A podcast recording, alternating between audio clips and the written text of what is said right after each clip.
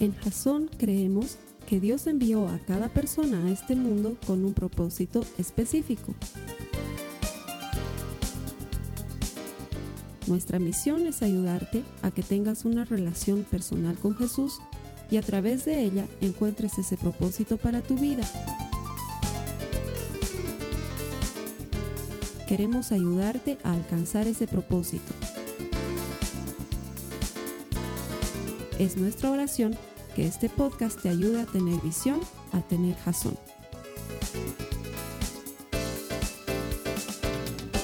Bienvenido a los servicios que Jason te ofrece todas las semanas a través de este nuestro sitio en internet. Colocamos todo esto a tu disposición porque estamos convencidos de que todo el que encuentra a Dios encuentra vida. Nuestro anhelo, nuestro deseo es ayudarte a desarrollar una relación personal con Jesucristo de tal manera en que te transformes en un auténtico seguidor de Él. Porque muchos somos simpatizantes de cosas y hay muchos simpatizantes de Cristo. Pero la diferencia en esta vida y en este mundo la marca aquel que es un verdadero discípulo de Cristo. Mi deseo, mi oración por ti es que te salpiquen las piedritas y el polvo de las sandalias del Maestro mientras caminamos detrás de Él tratando de aprender de su palabra. Bienvenido y que el Señor te hable hoy. Y a los que vienen aquí todos los domingos siempre les digo lo mismo, pero es la verdad, el Señor recompensa a los que le buscan. Si tú has venido hoy es porque estás buscando a Dios y Dios siempre va a recompensar eso. Adicionalmente, por alguna razón que hasta hoy no puedo explicar, solamente viene gente linda a Jason. Donde miro hay puro lindos y lindas. Más bien estoy muy seguro de mí mismo porque si no con los lindos también uno podría estar ahí preocupándose. Hay muchos lindos y lindas. Es más, a ver, por favor, te voy a pedir que mires a tu lado. Te apuesto que vas a encontrar un lindo y una linda. Y hoy en una parte de la prédica vamos a utilizar una cosa que te voy a enseñar ahorita. Vamos a oficializar, vamos a oficializar el saludo de Jasón, ¿sí? Entonces cuando yo te diga que saludes a tu hermano, lo tienes que saludar de la manera que yo te voy a enseñar ahora. En cierta parte de la prédica te voy a pedir, pero para eso le voy a pedir a mi, a mi amigo José Monje que venga, él ya sabe el saludo oficial, así que te voy a mostrar cómo es el saludo. Te vas a fijar cómo es el saludo oficial. Cuando te diga que quiero que saludes a alguien en Jasón, quiero que lo saludes así. Ese es el saludo oficial de Jasón, ¿ok? ¿Ok? Puño y revienta. Es el saludo. A ver, quiero que saludes a tu hermano de lado. Ya, entonces nos vamos a saludar. Cuando yo les diga, cuando yo les diga chocamos puños, saludo de Jasón, ya saben lo que es. Estamos institucionalizando hoy el día oficial como el día del saludo de Jasón. Ya, entonces así si ves en la calle que alguien está haciendo eso, es que Dios está detrás de esa persona. Ah, ellos no saben, ellos no tienen idea. Ok, vamos a terminar nuestra serie inefable. Por definición, inefable significa algo tan maravilloso, tan increíble que es muy difícil de explicar. Y las últimas cuatro semanas, incluyendo esta, hemos tratado de explicar lo que es tremendamente complejo de explicar, que es el temor de Dios. El temor de Dios es una cosa muy buena, es maravillosa, pero como suena a miedo es muy difícil de explicarla. Y sin embargo, cuando la entendemos, entonces adquirimos la herramienta más importante para vivir una vida con sabiduría, para saber cómo hacer las cosas, cuándo hacerlas, qué es lo que le agrada a Dios y qué no le agrada. El que tiene temor de Dios ha adquirido sabiduría y ha empezado a conocer al Dios Todopoderoso. Y esto comenzó, como te lo conté unas semanas atrás, escuchando una canción de Jesús Adrián Romero. La primera semana hemos visto que Dios es un Dios peligroso, pero bueno. Y hemos entendido que el temor de Dios es amar a Dios, y respetar a Dios. Lo amamos por quien es Él, pero lo respetamos por quien es Él. Lo amamos porque es un Dios bueno y le respetamos porque tiene todo el poder. Y entonces hemos comprendido que es un Dios muy poderoso, más allá de lo que podemos explicar, terriblemente peligroso. Podría destruirnos si quisiera, pero es bueno y nos ama. La segunda semana veíamos que eh, el temor de Dios es entender que Él es Dios. Es decir, no es cualquiera de nosotros. Cuando estamos hablando con Dios, no estamos hablando con cualquier humano. Y a veces le perdemos totalmente el respeto a Dios y olvidamos que el Señor acampa junto a los que le temen y los protege. temer a Dios y entender quién es Él, entender que estás tratando con alguien mucho más grande de lo que tú puedes siquiera comprender, te ayuda a vivir una vida en temor y en sabiduría y eso es sano y eso es muy bueno. Y la semana pasada aprendíamos que temer a Dios es entender que el mundo le necesita que si nosotros entendemos que Dios no está jugando a la salvación, que lo que está sucediendo está sucediendo de verdad, que el cristianismo no es un campo de juego, sino un campo de batalla, entonces entenderíamos que hay cada día cientos de personas que mueren sin conocer a Cristo y nosotros deberíamos hacer algo por esas personas. Y aprendíamos que quizás la forma más fácil es sin necesidad de aprender ni doctrina, ni teología, ni nada complejo, solamente decirle, ven a ver a esa persona que quieres presentarle a Jesús, decirle, ven a ver, ven a mi iglesia y deja que Dios haga lo demás. O a ti que estás conectado, decirle a tu amigo, ven a ver, conectate a esta dirección y ve que tiene Dios para ti y deja que Dios haga lo que ni tú ni yo podemos hacer. Él transforma vidas, Él convierte a las personas, Él hace que las tristezas se transformen en alegrías y el llanto en gritos de gozo. Eso es lo que hace el Señor. Ven a ver, el temor de Dios es entender que el mundo le necesita. Y hoy vamos a terminar de ver inefable y vamos a terminar de entender el temor de Dios. Y vamos a comenzar siempre, me gusta comenzar con alguna ilustración que te ayude a ubicarte en qué estamos. Y generalmente te voy a hablar de mis hijas. Una cosa que me encanta de las guaguas en general, pero especialmente de mis hijas, es que están en esa edad en la que no han perdido la capacidad de sorprenderse por las cosas. Eh, hoy día me he vestido todo de negro porque he querido, no ha pasado nada de luto ni cosa parecida, me gusta vestirme de negro. Y me visto de negro y la María Joaquina me ve cuando estaba saliendo de la casa y me dice, wow, qué lindo estás, papi, ¿no? Y todavía se sorprende, se sorprende de algo que es normal. Hace unas cuantas noches atrás estaba yendo a dar una conferencia en un cine de aquí de nuestra ciudad. Y entonces yo estuve vestido todo el día como siempre me he visto, camisa y jeans, siempre me he visto así. Pero para ir a dar la conferencia no podía ir solo de camisa y jeans, así que saqué uno de mis sacos y mi camisa era roja y mi saco era beige, entonces hacía un bonito contraste. Y cuando salgo después de haberme afeitado y estoy yendo a la conferencia, salgo y la María Joaquina me ve y me dice, wow, qué colores, papi. Es que ella así se, sorprende, todavía se sorprende de esas cosas. Y, cuando les cuento algo en la mesa, la Nicole dice, wow, siempre se sorprende. De hecho, el mensaje de hoy se llama, wow. Así le pasa. ¡Wow! Porque mis hijas están en ese punto en el que todavía se sorprenden. Los seres humanos crecemos y ya no nos sorprendemos de las cosas. Encima nos volvemos envidiosos y egoístas. Entonces nos sorprendemos y nos callamos. Un amigo tuyo aparece con un auto nuevo, lindo, y no le dices nada. ¿No? Ni siquiera le dices nuevo auto. No, no le dices nada. Porque dentro tuyo te da envidia y te da rabia que una persona tenga un nuevo auto. Y luego cuando se va, sí te quejas y dices, ¿por qué pueden tener un nuevo auto? Yo no puedo tener ando a pie. y perdemos la capacidad de sorpresa. Y por eso las mujeres viven frustradas con sus esposos, porque dejamos de sorprendernos de, los, de lo que antes nos sorprendíamos. Entonces tu esposa se arregla y se prepara y sale toda linda. ¿Y cómo estoy? Tú la miras y le dices, bien, y listo y tu esposa está esperando algo más. Hemos perdido la capacidad de sorprendernos y con Dios pasa algo similar. Creo que el gran problema, y lo digo con mucho respeto, pero es verdad, creo que el gran problema es que no somos judíos. Y ese es un gran problema, porque como somos gentiles, no hemos crecido aprendiendo el temor de Dios. Entonces entramos en la presencia de Dios como cualquiera que entra a la presencia de Dios. No valoramos el hecho de que un judío ha sido entrenado en la idea de que entrar en la presencia de Dios era algo exclusivo para el sumo sacerdote y nadie podía entrar en la presencia de Dios.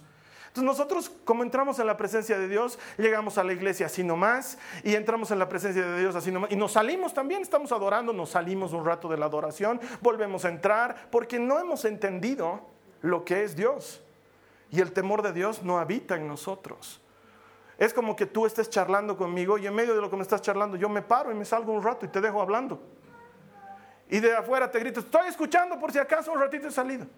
Tú dirías, ¿qué le pasa a este malcriado? Pero a veces hacemos eso con Dios. Hemos perdido la capacidad de asombro con Dios. Sale un hermano y dice, hermanos, yo les quiero contar que para la gloria de Dios mi matrimonio estaba pasando por un tiempo muy difícil, pero el Señor nos ha restaurado y para la gloria del Señor ahora estamos juntos otra vez. Y todos decimos, ah, qué lindo, sí, amén, gloria a Dios, hermano. no entendemos lo que está pasando. La vida de estas personas estaba destrozada.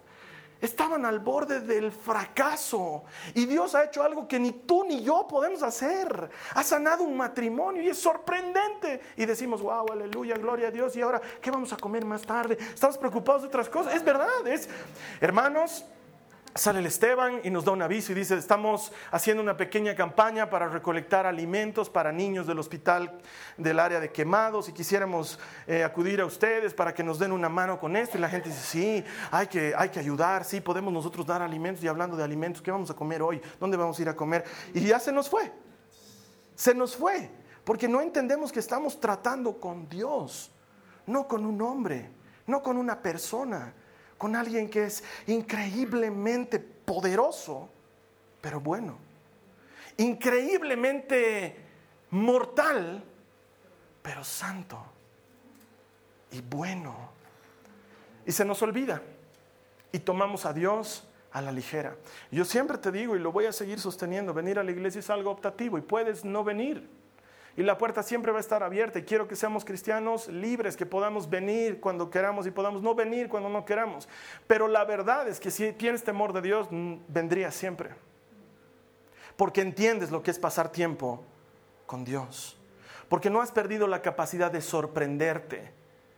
Porque no has perdido la capacidad de entender con quién te encuentras cada reunión. Hay la misma alabanza, hay las mismas canciones. Puede ser, Puede ser que sean las mismas, pero es Dios. A Él le estamos cantando, a Él le estamos adorando, a Él le estamos bendiciendo. Y eso no es poca cosa, porque estamos lidiando con alguien que es mucho más difícil de comprender de lo que yo podría explicar. Algo mucho más poderoso de lo que tú y yo podríamos manejar y hemos perdido la habilidad de sorprendernos con Él. Entonces mi última definición de temor de Dios para ti, de las cuatro que te da esta semana, es, estas semanas, es temor de Dios es entender a Dios y quedar boquiabierto. Es Dios, wow. Y quedar boquiabierto, como le pasó a Moisés. Te lo he mencionado un par de veces, ahora he traído la cita bíblica para que la leamos. Acompáñame a Éxodo 33, los versos 18 al 23. Es un poquito largo, pero vale la pena leerlo. Éxodo 33, versos 18 al 23. Y si alguien quiere leer algo más en su casa, lee este capítulo y va a entender todo el contexto. Vamos a leer desde el verso 18. Éxodo 33, desde el verso 18 dice, están dialogando Dios y Moisés, y Moisés respondió te suplico que me muestres tu gloriosa presencia. ¿Te das cuenta lo que le está pidiendo Moisés? El Señor respondió, haré pasar delante de ti toda mi bondad y delante de ti proclamaré mi nombre, Yahvé. Pues tendré misericordia de quien yo quiera y mostraré compasión con quien yo quiera. Sin embargo, no podrás ver directamente mi rostro porque nadie puede verme y seguir con vida. El Señor siguió diciendo, párate cerca de mí sobre esta roca. Cuando pase mi gloriosa presencia, te esconderé en la grieta de la roca y te cubriré con mi mano hasta que yo haya pasado. Después retiraré la mano y dejaré que me veas por detrás, pero no verás mi rostro. Y ahí termina el capítulo 33. Y en el capítulo 34 pasan a otra cosa. Ya se ve a Moisés y a Dios con las tablas de la ley y están hablando de otra cosa. Y yo creo que es porque aquí ha pasado algo increíble. Está Moisés con el Señor y le dice, Señor, por favor, por favor, si te caigo bien, si de veras me quieres, quiero ver tu gloria. Es como, es como ese hijito que se acerca al papá y que le dice, papá, ¿me quieres? ¿No ves? Sí, mi amor, te quiero pero harto, ¿no ves? Sí, tú sabes que te amo. Entonces déjame entrar y hurgar el cajón de tu escritorio. Y si eres hombre, tú sabes que hay un cajón donde tienes cosas que son muy especiales. No sé, mi papá lo tenía, yo lo tengo y los papás que he conocido los tenían. Un cajón especial en su escritorio donde habían cosas especiales. Y alguna vez que mi papá me dejaba abrir ese cajón, yo abría, tenía un olor especial, era wow, este cajón es diferente. Y encontraba cosas increíbles, ¿no? Un aparato para sello seco, digamos, ¿no? Wow. Una navajita para abrir sobres. una colección de estampillas. O sea, habían cosas increíbles allá. Eso, eso le está diciendo Moisés a Dios. Nos tenemos tanta confianza, somos tan íntimos. Déjame ver tu gloria. Por favor, miraré tu gloria. ¿Y qué le dice Dios? Ok, te voy a mostrar mi gloria. Pero no puedes ver toda mi gloria. Te vas a morir. Es, grave mi gloria. Es wow. Entonces vamos a hacer una cosa, Moisésito, te voy a alzar y te voy a poner en el huequito de la montaña. Y vas a estar ahí paradito, ¿ya? Yo voy a pasar, no te vas a asustar, voy a pasar. Cuando esté pasando, te voy a tapar la carita, ¿ya? No te vas a asustar, te voy a tapar la carita. Y voy a pasar delante de ti, con toda mi gloria y toda mi majestad. Y van a sonar ese rato trompetas y tambores y van a decir, yo soy el que soy. Y voy a pasar delante de ti y tú vas a escuchar y vas a sentir todo eso y no vas a ver. Y cuando saque mi mano vas a ver mi espalda. Porque si ves mi cara te vas a morir. Porque es mucho para ti. ¿Te imaginas a Moisés? Yo hubiera estado temblando así en la roca y, por favor, que no me muestre su cara, que no me muestre su cara. Digo, y no porque es una cara de miedo. Es algo que no podríamos resistir tú y yo. Literalmente, en palabras de la María Joaquina, wow. Y estoy seguro que cuando vio la espalda del Señor dijo, wow. Y se quedó así como cuando uno está sorprendido con la quijada. Alguna vez a un par de amigos míos los he visto así. Autos, por ejemplo, pasan. El otro día, el otro día he visto un Maserati aquí en La Paz. He visto parqueado un Maserati negro deportivo en San Miguel. Entonces estaba avanzando y he visto el auto y, me quedé así medio tarado un rato.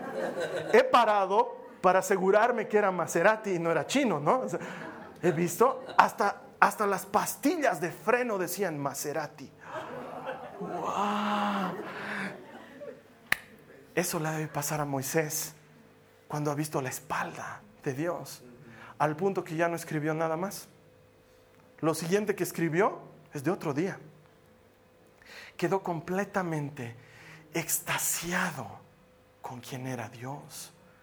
Si tú y yo entendiéramos el nivel de ser con el que estamos interactuando, andaríamos desmandibulados ese mismo Dios que tiene el poder para aniquilar el universo entre sus manos, así, todo el universo. Y ese mismo Dios con ternura te despierta en las mañanas y te habla al oído. Ese mismo Dios limpia tu camino y prepara tu senda. Y te estás yendo chueco y te endereza, te inclina si se le va la mano, te mata. Nunca se le va la mano. Nunca te hiere. Y cuando te hiere, te sana.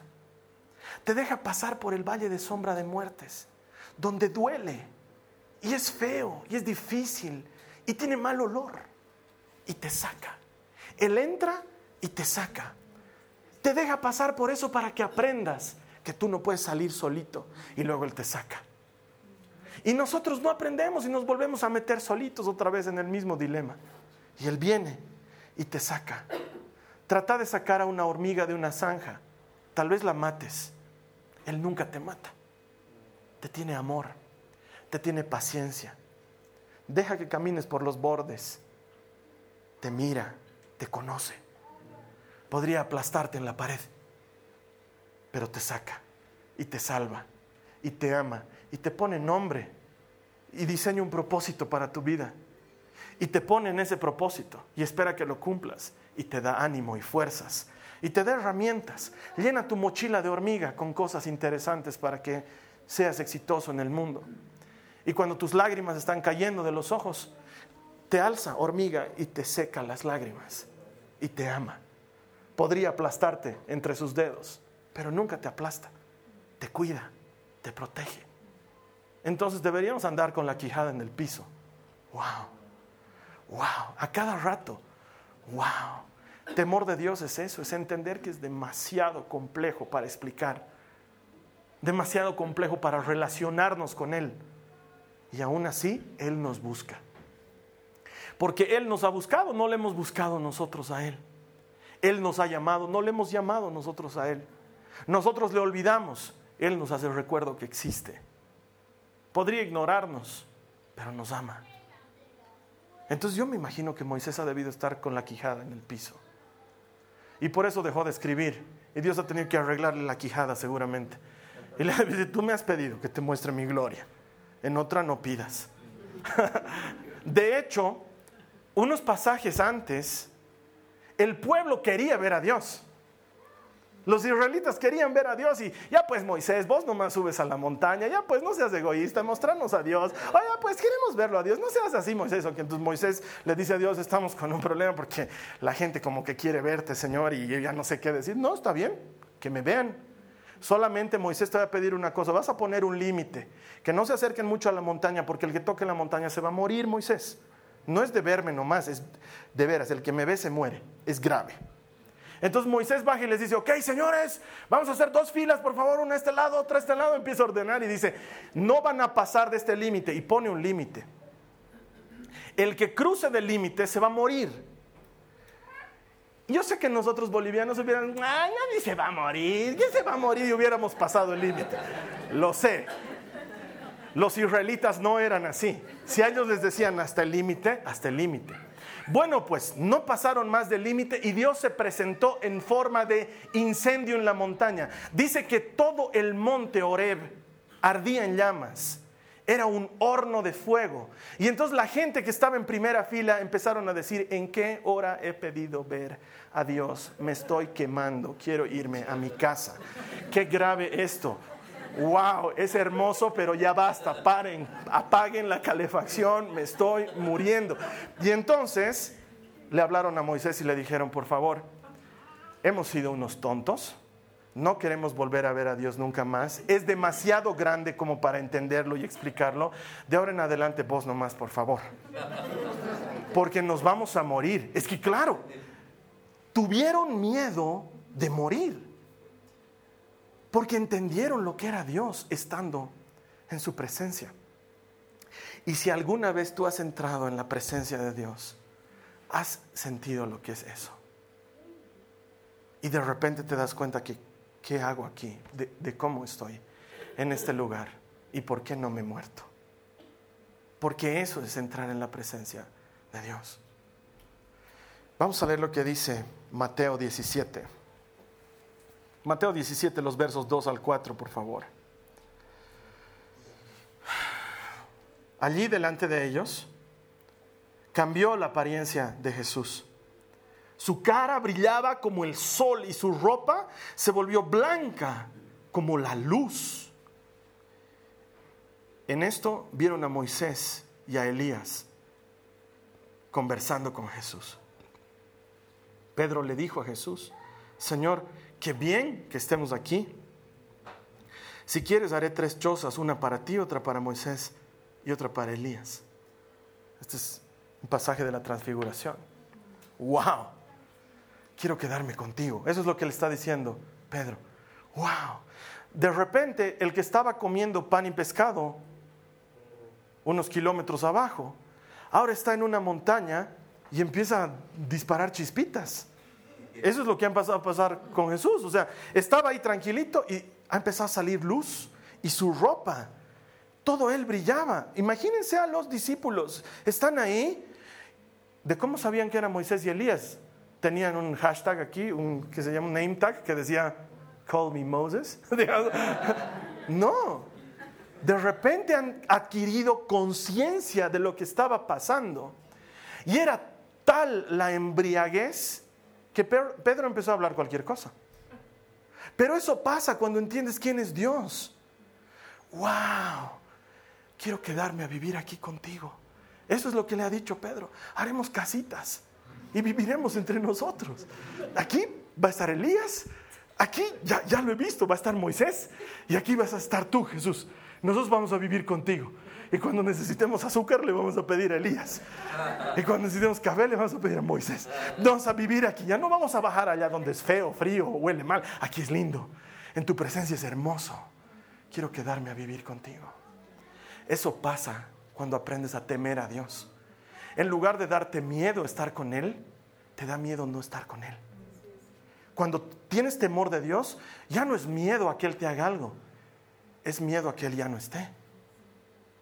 ¿Y qué pasa si ya no hay Dios? ¿Y qué pasa si despierto y ya no está su gracia? ¿Y qué pasa si, qué pasa si avanzo y ya no está su perdón y su favor? ¿Y qué pasa si me meto en este negocio y no está su protección?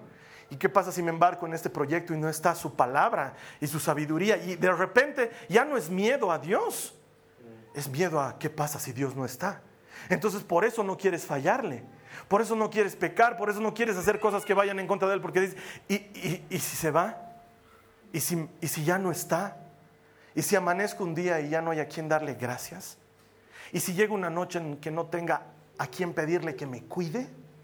No quiero, quiero vivir contigo wow, había sido lindo estar en tu presencia, Señor, no me quiero ir. Haremos casitas, viviremos juntos aquí. Ya, si quieres a Natanael más le decimos que venga, porque son dos siglos que lo ignoramos, entonces diremos que venga y viva con nosotros. Pedro estaba boqui abierto. Qué impresionante, qué impresionante eres, Señor. Qué impresionante. Me gustaría poder explicarte un poquito más. No puedo. Es inefable. Tendrías que haber estado en su presencia para entender lo que significa estar en su presencia. Hace unos minutos cantábamos una canción que literalmente lo expresa. Quiero entrar a adorar al santo lugar y estar perdido horas y horas y horas allá adentro. Eso le pasaba a Josué. Moisés estaba todo el día en la presencia de Dios en el tabernáculo de reuniones y llegaba más o menos las nueve de la noche y le decía, Josué, lo siento, yo soy casado, mi esposa me está esperando, tengo que ir a ver también hay guaguas en mi casa, así que te dejo al cuidado del tabernáculo, chao, Josué, cuida todo. Y se iba Moisés. Y la Biblia dice que el joven Josué se quedaba horas y horas y horas en la presencia de Dios. Con razón, ¿a quién creen que eligió después de Moisés Dios? No tuvo que decir, mm, no, él ya la tenía súper clara. Cuando Moisés petatee, Josué. Moisés, tú estiras los manacos y se los pasas a Josué. Así fue de claro, no fue, mm, Caleb también tiene un gran corazón. No, Josué, ¿por qué? Porque pasaba horas y horas en su presencia porque el temor de Dios consiste en eso. No quiero irme de tu presencia. Ahora he entendido que me da miedo estar afuera. Estar adentro es seguro. Es lindo. Quiero quedarme aquí. Y lo hermoso de este pasaje, léelo en tu casa, es que después de este acontecimiento hay un lapso igual de tiempo. No, no sucede en 15 segundos como nos muestra la película. Hay un lapso. Después de eso, Jesús, ya sin los efectos de luces, se acerca a los discípulos y ¿qué les dice? No tengan miedo. Es lo primero que les dice, no tengas miedo. Porque sé que lo que has visto da cucu. no tengas miedo. Yo soy el mismo, el mismo. No tengas miedo. Wow, quiero quedarme a vivir contigo. La segunda cosa que pasa cuando entiendes el temor de Dios es que te das cuenta que no lo conoces realmente. Acompáñame por favor en tu Biblia Job capítulo 37, los versos 23 y 24. Job 37, 23 y 24 dice, está hablando Eliú, uno de los amigos de Job, y dice, no nos podemos imaginar la potencia del Todopoderoso, pero aunque Él es justo y recto, no nos destruye. Por eso en todas partes la gente le teme, todos los sabios le muestran reverencia. Cuánta sabiduría en este joven Eliú, era muy jovencito el que le estaba hablando. Y es porque Job ha estado, si bien no ha estado quejándose en contra de Dios, estaba despreciando su vida y estaba hablando de cosas que no sabía. En cuanto termine de hablar Eliú en este pasaje, el siguiente, ahí entra Dios con patada voladora. ¡Pum! ¿Quién estaba hablando de mí? Es lo primero que dice. Todos empiezan a temblar. Elifaz, Bildad, Sofara, y empiezan a temblar. Eliú se esconde detrás de ellos. Y, y Job ahí con todos sus llagas y su pus y todo lo que estaba, estaba así, es la verdad. Estaba así, también se pone a temblar y Dios aparece y dice, ¿quién estaba hablando de mí? A ver, ¿quién era el machito? ¿Quién era el machito? Entonces toditos se hacen a un lado y lo empujan a Job y Job queda ahí solito. ¿Tú eras el que estaba hablando de mí? Como si Dios no supiera, ¿no? Pero tú eras, tú eras el que estaba... Ahora amarrate tus cinturones amarrate tus cinturones y vamos a ver de qué estabas hablando. Yo me imagino que Job ha debido sentir que, o sea, literalmente esa expresión que dice mojé mis pantalones, o sea, literalmente. Porque a ver que Dios se pare delante de ti y te diga, a ver, ¿quién estaba hablando de mí? O sea, yo me muero. Que entre y diga, ¿quién es el machito que está predicando? Yo, José.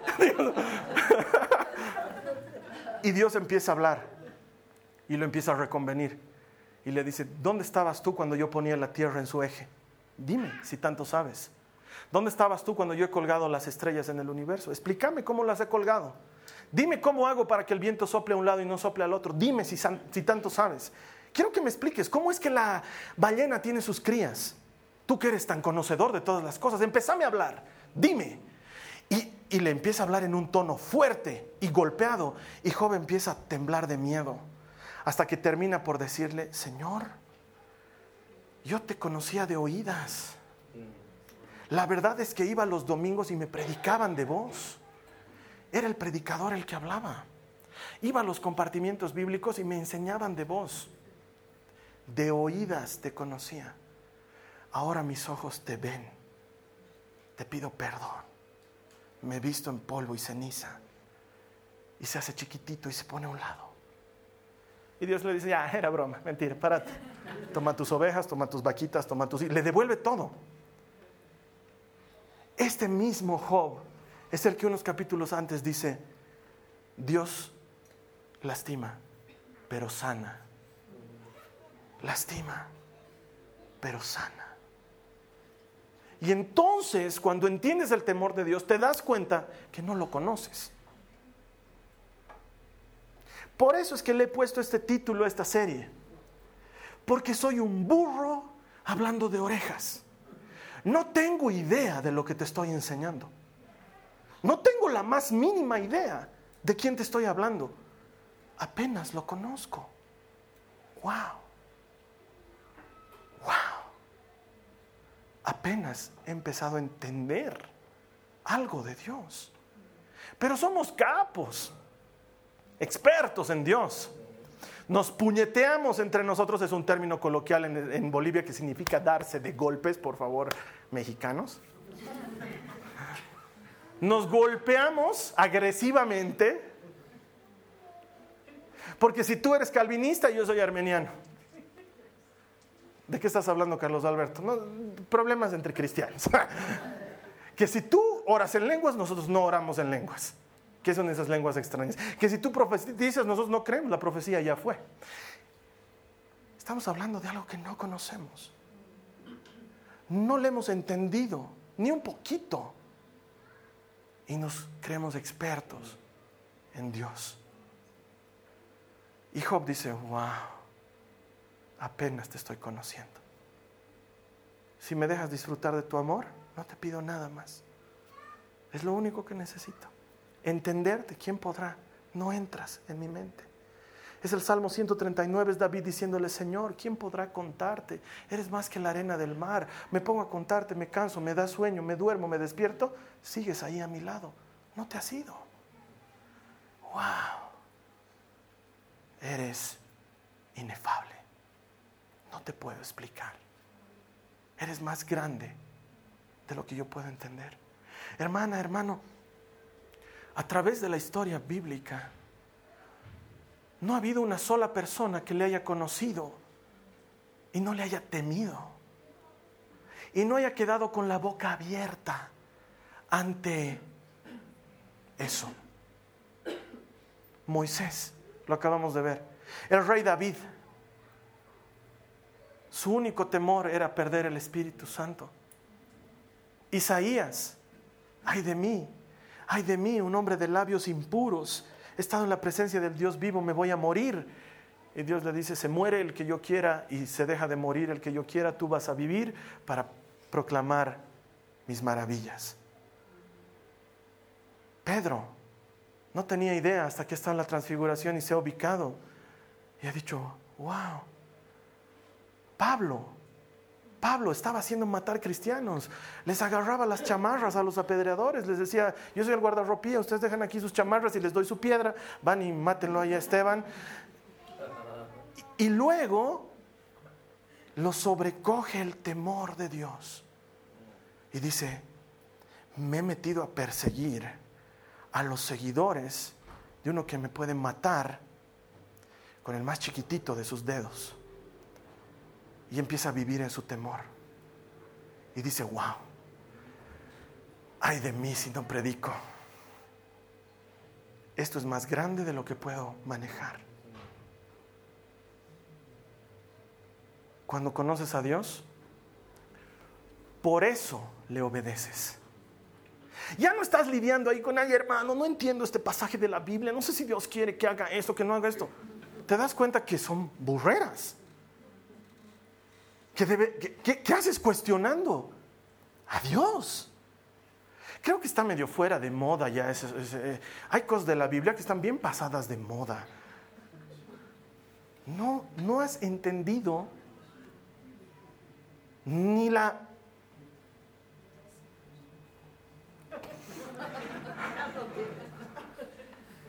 y comienza con mayúscula. O sea, no, no hemos entendido.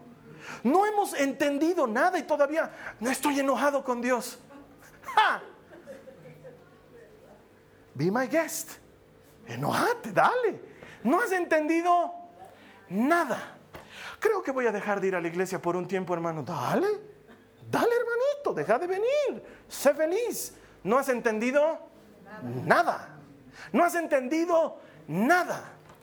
Mm, creo que de mi diezmo voy a dar solamente el ochesmo, porque el diezmo ya es mucho. Entonces, ¿sabes qué, hermano? Da lo que quieras. No des si no quieres. No des. Pero estoy en la obligación de decirte, ¿no has entendido? Nada. No has entendido nada. Ah, no, a mí eso de levantar las manos en el templo no me sale. Ponlas en tus bolsillos. ¿No has entendido? Nada. Porque si le has entendido, le obedeces. Le obedeces. El Señor dice que hay que pararse de cabeza. Me paro de cabeza. No entiendo, no sé por qué yo igual me paro. Él dice, para mí es ley, punto. El Señor dice que me bautizo, me bautizo. El Señor dice que ofrendo, ofrendo. El Señor dice que alabe, alabo. Dice que levante mis manos, levanto. Dice que adore, adoro. Él dice, yo mudito, no tengo idea con quién estoy lidiando. Es Dios. Y por eso, por eso le obedezco. Le hago caso, camino en su palabra, anhelo pasar tiempo en su presencia, busco momentos de oración, quiero leer su Biblia, quiero relacionarme con otros hermanos, empiezo a ser misericordioso, dejo de levantar el dedo, dejo de juzgar, me quito la careta de soy el mejor y aprendo que no soy nadie, que apenas estoy comenzando a conocer a Dios y entonces tengo misericordia de los demás porque estamos en el mismo proceso. Ya no juzgo, ya no critico, ya no levanto el dedo, ya no apunto, ya no nada. Me pongo de rodillas, me cubro de ceniza, me visto de silicio he hablado de cosas que no sabía. Es muy grande. Yo estoy tratando de explicarles. Debería morirme. Y sigo vivo. Estamos hablando de algo que no conocemos. Como si fuéramos expertos. Ay, el fulanito tan mundano. ¿Y yo? De oídas he escuchado que me han hablado de él. ¿Qué puedo decir? Entonces, por eso, por eso le adoro. Por eso paso tiempo en su Por eso digo, Señor. Porque he aprendido lo que es el temor de Dios. Entonces levanto las manos sin miedo me da miedo el día que no pueda levantarlas. Eso es el verdadero temor del Señor. ¿Qué vas a hacer al respecto? Por eso es que te había dicho que era la serie más importante del año. Tú has muerto por mí. Ahora yo voy a vivir para ti.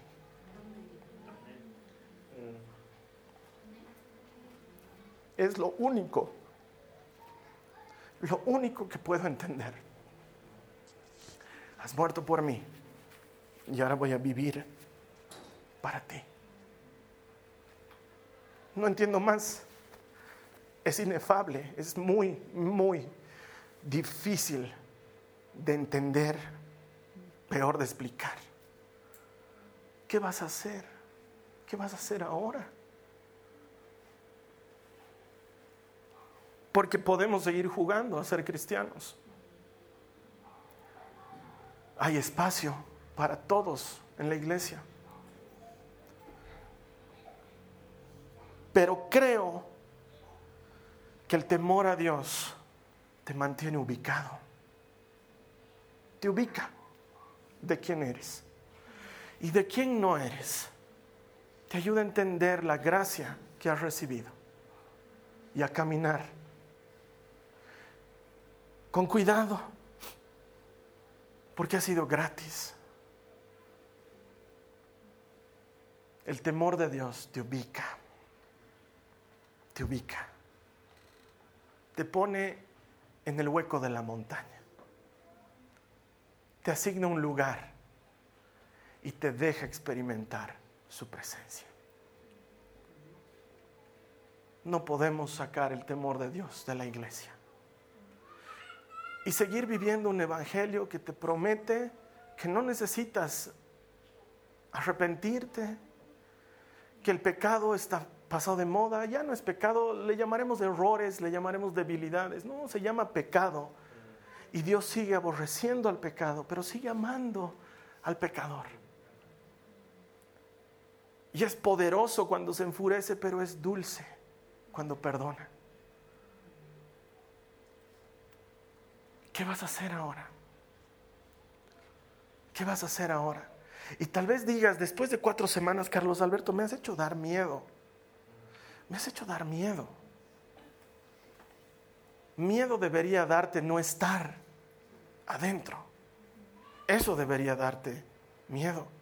Porque adentro estás seguro. Adentro estás protegido. Adentro tu plato está servido está caliente, la comida está lista. Tu lugar tiene nombre, está reservado para ti. Nadie puede sentarse en tu lugar.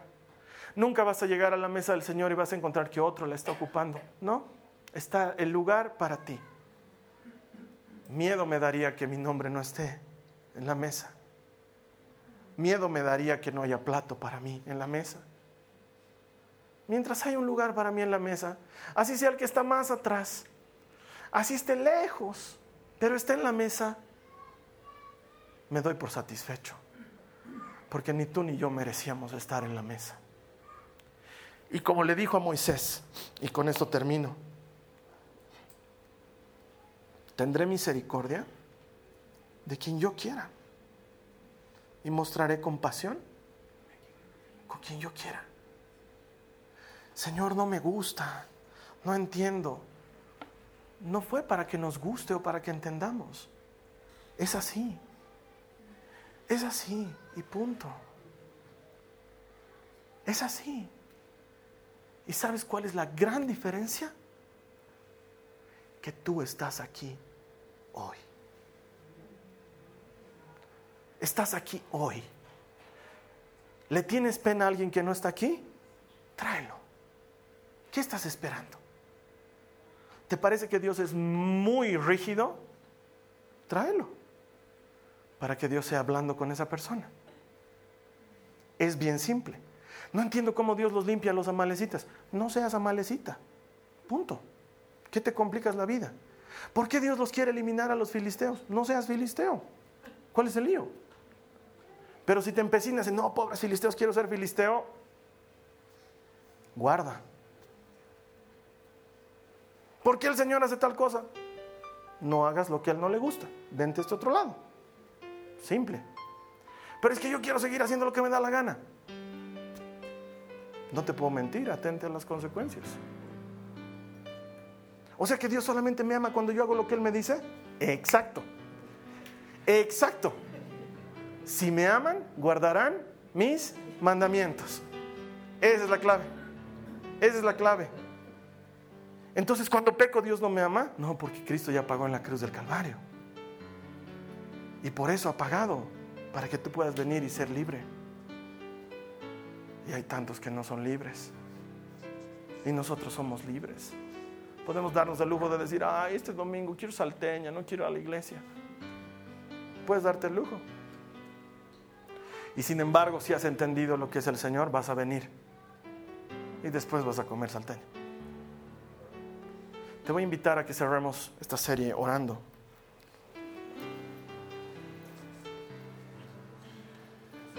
Vamos a orar para que Dios nos devuelva la capacidad de asombro. Entendamos con quién estamos tratando. Con Dios. Ya si nos tocara entrevistarnos con el presidente, le tendríamos mucho respeto. Aunque no te caiga, aunque seas del partido contrario o lo odies. Si te tocaría estar en la misma mesa, lo tratarías con mucho respeto. Y ahora estamos delante de Dios. Y estás delante de Dios todo el tiempo. No hay un área escondida para Él. Hasta lo más oscuro para Él es luz. Vamos a orar por recuperar la capacidad de asombro para entender que Él es Dios. Cierra tus ojos, ora conmigo.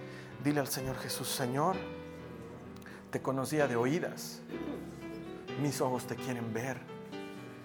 Ayúdame a recuperar la capacidad de asombrarme por tu poder, por tu gloria, por tu presencia, por tu obra en mi vida.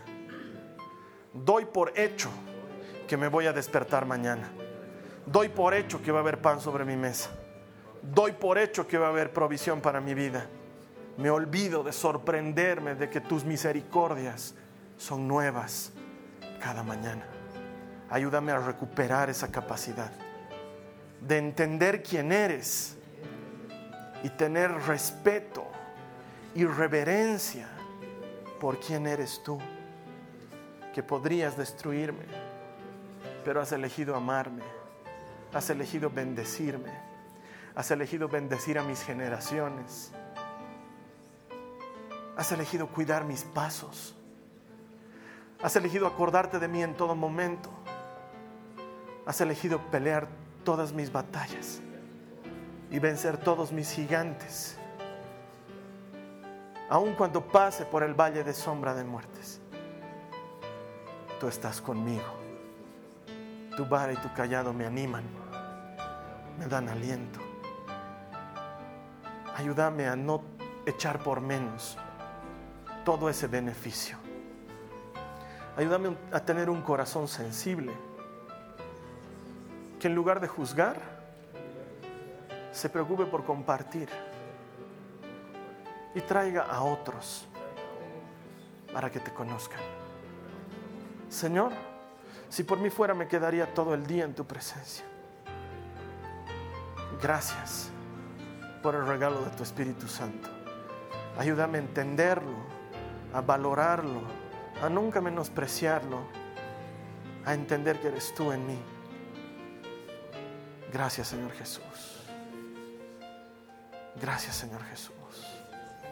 Señor, yo oro por todas las personas que han estado durante estas cuatro semanas presentes o conectadas escuchando estos principios. Danos a todos sabiduría para entenderte un poco más, para saber un poco más de tu corazón, para dejar de caminar en lo que nosotros creemos de ti y aprender a conocerte como eres tú. En el nombre de Jesús. Gracias. Amén. Muchas gracias por haber orado con nosotros. La siguiente semana vamos a tener una nueva serie, vamos a darle un vuelco a todo lo que hemos estado viendo. Te garantizo que lo que vamos a presentarte está pensado para ayudarte a transformarte en un auténtico seguidor de Jesucristo. En tanto tú y yo volvamos a encontrarnos, que esta semana sea una semana de bendición, una semana en la que experimentes el favor sobrenatural de tu Dios que es inefable. Que el Señor te bendiga y nos vemos la siguiente semana. Gracias.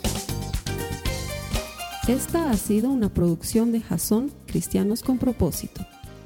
Para mayor información sobre nuestra iglesia o sobre el propósito de Dios para tu vida, visita nuestro sitio web www.jason.info.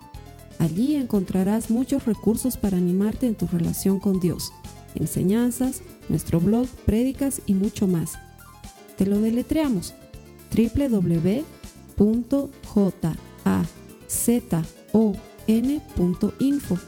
También puedes visitarnos en nuestro sitio en Facebook www.facebook.com barra Que Dios te bendiga abundantemente. Muchas gracias.